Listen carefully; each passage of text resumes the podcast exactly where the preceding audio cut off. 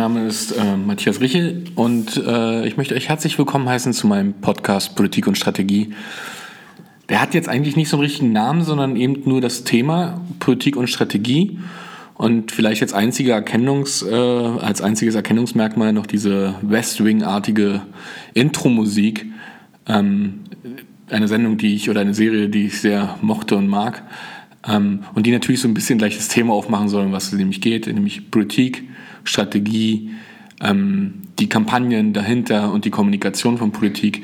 Darum soll sich dieser äh, Podcast drehen.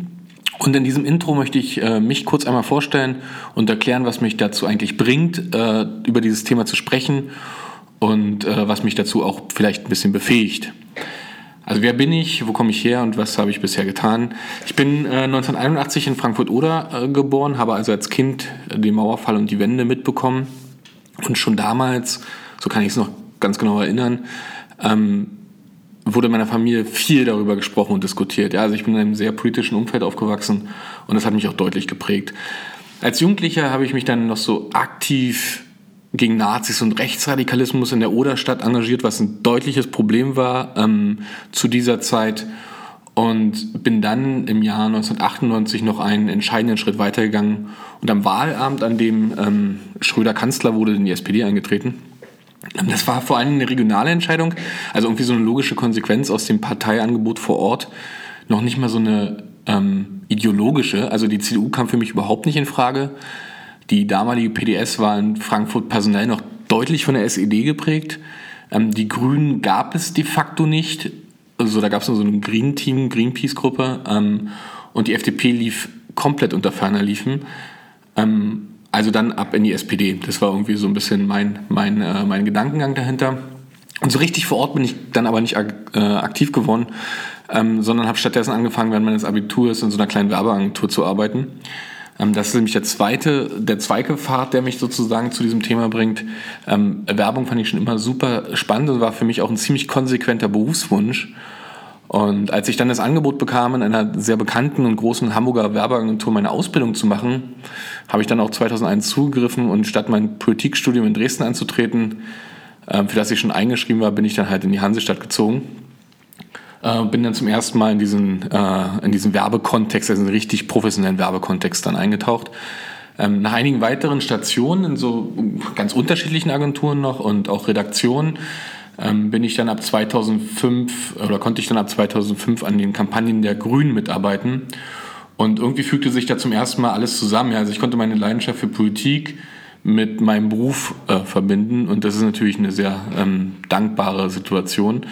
Ähm, 2008 bin ich dann in die Agentur Butter gewechselt und habe dann an der Seite von Frank Staus, ähm, dem bekannten Wahlstrategen, ähm, äh, zahlreiche Wahlkämpfe bestreiten können, sowohl auf der Landesebene, aber auch in der Bundestagswahl, aber eben auch in der Europawahl.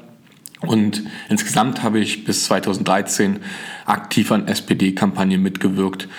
Gleichzeitig bin ich noch Gründungsmitglied beim Verein D64, Zentrum für digitalen Fortschritt, und war auch der Gründungsvorsitzende dieses Vereins.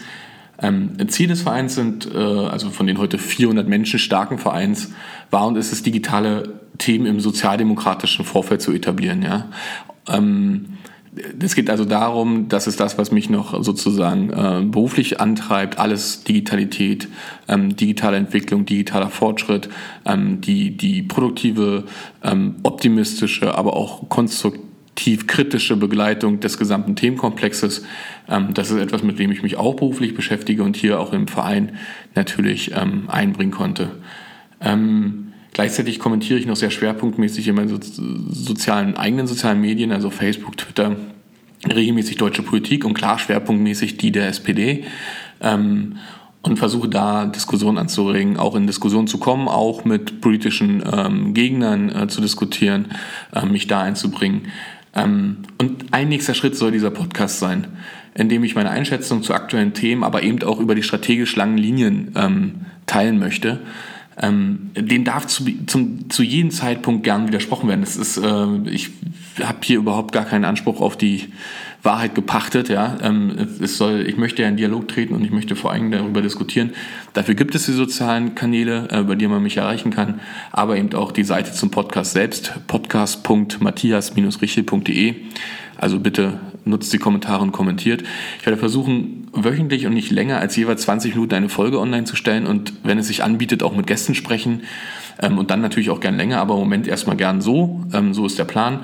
Ähm, ich alleine mit einem Thema und in 20 Minuten oder auch kürzer. Also ich würde mich freuen, wenn ihr regelmäßig reinhört und den Podcast abonniert. Bis dahin, Matthias Riche.